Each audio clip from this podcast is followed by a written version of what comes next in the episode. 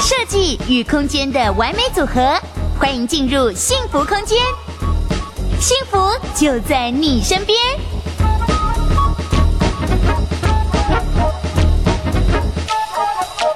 这边要介绍一下我们恒星的几个案例。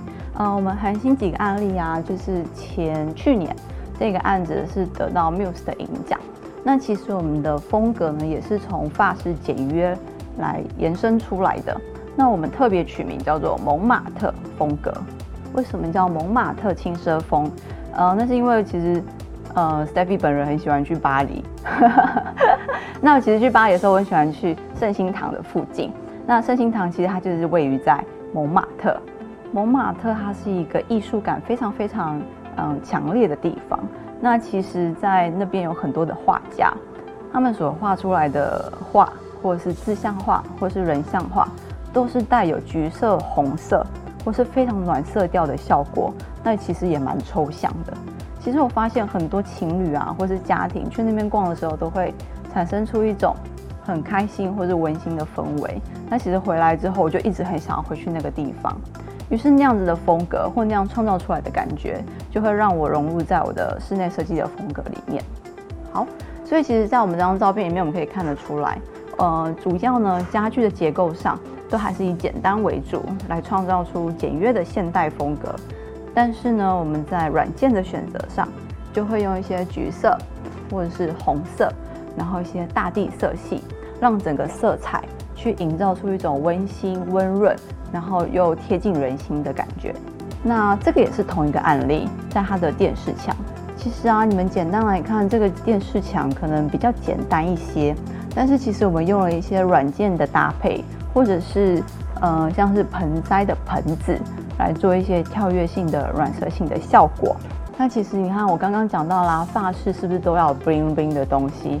但是呢，我在这边选的吊灯，除了金色以外，我用了好几环。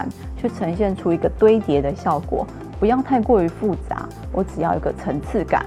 于是呢，我们在餐桌上面就设计了像这样子的吊灯，去呈现出一种画龙点睛的概念。那我们就来看一下哦。其实很多人就问我说：“，Stephy，我不知道我的客厅要呈现什么样的主题，那我的主卧应该要呈现什么样的风格呢？”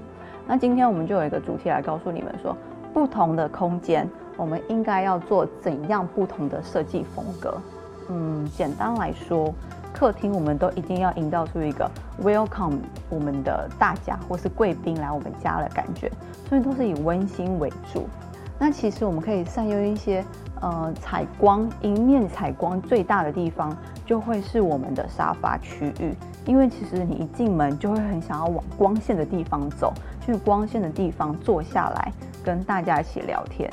跟团聚，对不对？OK，那其实，在台湾的建案啊，呃，我们的客餐厅通常是联动性在一起的，这样才会让我们的公共区域看起来是比较大的效果。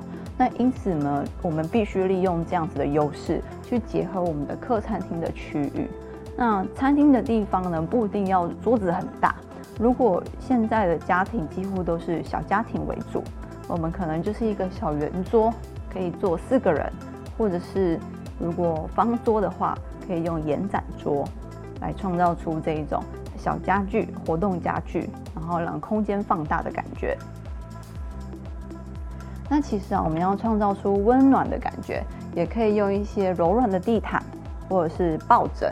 那灯具跟植栽，通常就是我们最想要去画龙点睛的效果。黑白灰都会是空间主要的色调。但是其实我们通常都会说，像地毯，我们都会选深色一点的颜色，因为深色一点的颜色呢，会把空间感往下压，然后白色的天花板会把整个高度往上升，这样看起来高度就会比较大。如果啊，我们是在主卧室的部分，我们就会希望空间比较呃比较光线不用那么的明亮，应该是说风水上面我们都会讲要明厅暗房，大家应该常常听过这些话。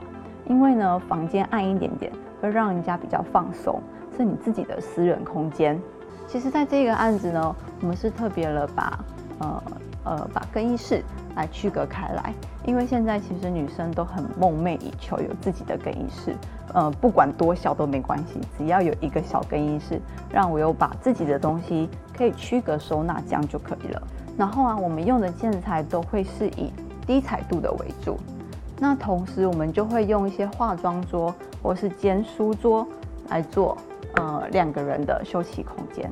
软装通常呢，是不是有计划书可以评估呢？OK，其实呢，我必须告诉你们说，一个专业的软装师或是专业的室内设计师，他们会对你们的软装计划一本大概这么厚的计划书。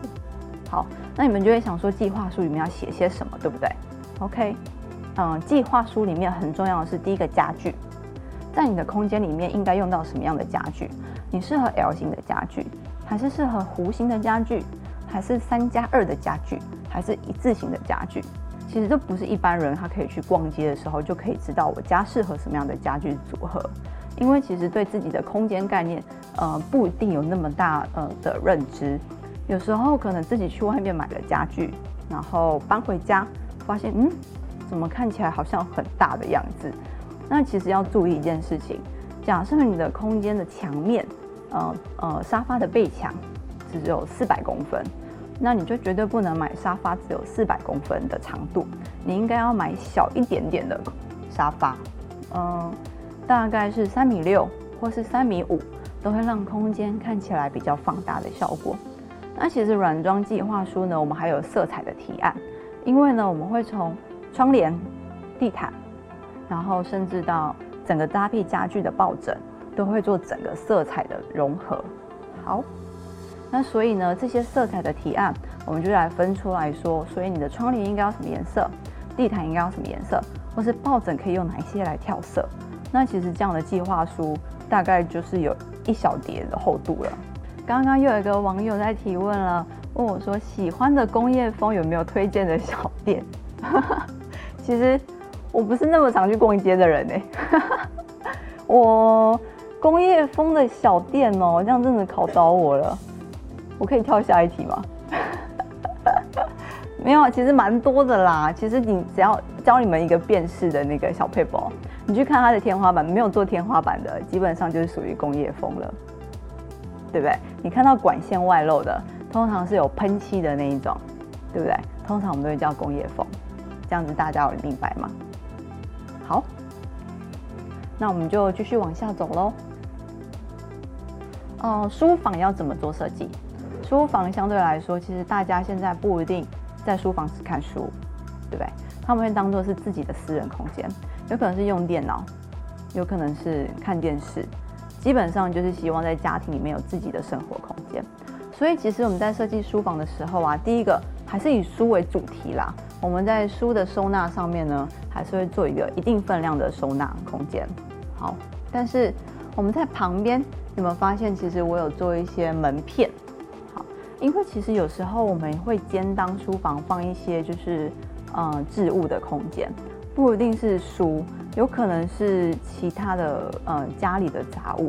那其实杂物你就不会想要显露出来，我们就需要用门片把它遮住，对不对？或者是有一些书。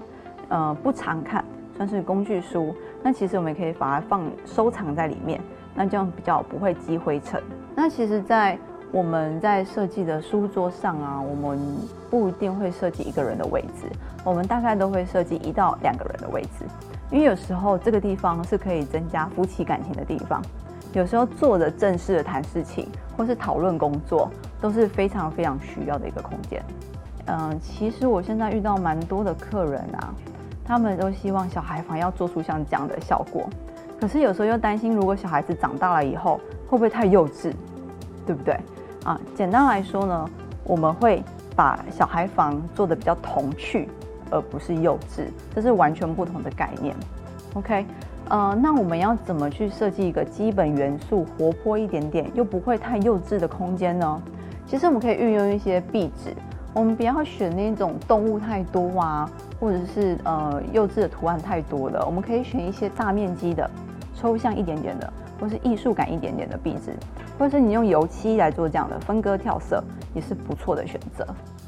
好，那其实很多时候我们在家具的选择上，嗯、可以去挑挑市面上常常就是看到的成长椅，或是成长桌，我觉得这都是不错的概念。因为其实小孩子长得很快，现在小孩都吃得还不错，好，长得就是大概五岁就有到一百多公分，我就觉得哦，天哪，现在小孩的营养真的都很好。但其实这个时候我们找了一个很矮的椅子，或者是 IKEA 很小的那种一两岁的桌子，他就一定坐不下。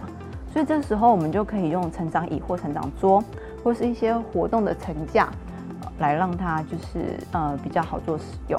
那其实有些客人呢，他会希望说我书架一定要做，那其实我们就会做系统的家具，好，不一定要做木做的家具，我们做一些系统的家具，它其实是有一定的规格，所以可能之后搬家啦，或者是呃搬到其他的地方，我们这些书柜都还是可以利用再使用的。嗯、呃，再来很重要的一件事情是，小孩房很多人会注重甲醛，嗯、希望甲醛是零的阶段。那其实这时候我们就可以选系统柜是一零的低甲醛的，或者是我们采用一些市面上有一些油漆品牌，它有去甲醛的效果。嗯、刚刚有一位网友在问我说，其实软装设计师啊，可不可以帮忙挑家具？那服务费用怎么算？嗯，其实这个服务费用在业界其实是 range 非常的大。我觉得你可以先问问看你的室内设计师。那如果说你只是单纯想要做软装的话，你可以先去问他说：“诶，那你的家具陪我去选家具，你大概会收几趴？呃，基本上可能大概五到十趴不等。那其实有时候看你的家具的量，就会有不同趴数的变动。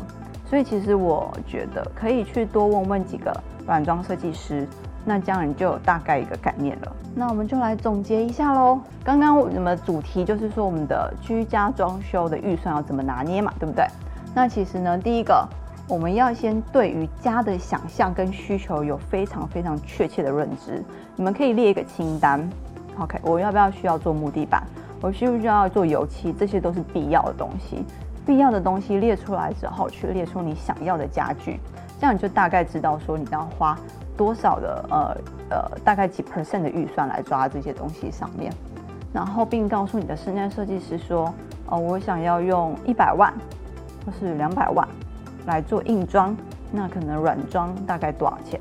这样室内设计师呢会更好去规划。再来呢，如果你接洽到了你喜欢的设计师，你们在网络上看到他的风格，你也非常的喜欢，那其实你可以请他去帮你做现场的丈量。其实我必须说，有时候建设公司给的丈量图，呃，我们还是需要人工去现场丈量，因为有时候窗户的窗台的高，它并不会在图面上面显示，所以其实在设计上面呢，这些都是很重要的呃尺寸需要去抓住的。好，那再来第三，呃，很多室内设计师不一定会给你一个简报档，那其实我必须说，如果你希望你想象出来的空间，设计出来的空间跟你想象的不要太大的差异。是尽量 match 到的，那其实就要请室内设计师来提供你的意向简报档，来知道说哦，原来我客厅大概会是什么样的风格，我的家我的主卧会是什么样的风格，或是我的书房是什么样的概念。然后再来呢，是我们的 3D 模拟图跟工程图。室内设计师很重要的一件事情是一定要画施工图。什么是施工图？呃，施工图不是只有平面图，施工图有包含，呃，平面配置图、拆除图、水电图、好泥作图、木作图、系统柜图，林林总总加起来可能都要超过二十张。所以其实有这些的东西呢，才是保障你们自己跟室内设计师去做一个沟通，以免自己遗漏了，或是忘掉了，或是呃室内设计师没有考量到你个人因素的一个原因。好，然后再来，3D 模拟图也非常重要。嗯，3D 模拟图呢，去看你的色彩，你才可以看得出来说，哦，原来我的家色彩是怎么样做配置的。那再来呢，第五的部分是确认我们的工程报价。从你的施工图呢，你就可以知道说，哦，原来我不同的种类、不同的工种，或是木作系统柜应该要花多少钱。其实这样呢，才会方便你去跟室内设计师去做一个预算上面的沟通。最后呢，就是要进行施工咯。其实室内设计师还有一个很重要的一件事情，就是要保固。那其实呢，这件事情都要跟呃室内设计做好沟通，因为一般来说啊，业界大概都是保护一年左右，在非人为的损坏下，室内设计师应该都要可以帮你做所有家具或是所有的硬装上面的保护的。有刚刚网友问我软装师跟加配师有什么不同？其实大同小异，但是加配师多了一个加，对不对？所以加配师就是 only for house 的，for 你的家。软装师可以是公设，可以是商空，可对不对？那其实大家还常听到叫陈列师，陈列师呢，其实他就像是橱窗设计师。有时候常常去逛一些经典的大道，可能是纽约的第五大道，你看到那些橱窗是不是都超漂亮？那个都是有专业的陈列师来做整个设计。所以说陈列师呢，他是在商品的设计上跟人去做一个沟通。软装师呢，呃，不一定局限在于家，它可以是在商空。那加配师呢，就可以说专属在家去营造出跟人之间的接触。软装在空间要占多少？视觉会舒服。你是说空间的比例吗？其实我会觉得要先看你的风格。诶，如果你是北欧风格，对不对？或者是无印风格，其实基本上成分就很少。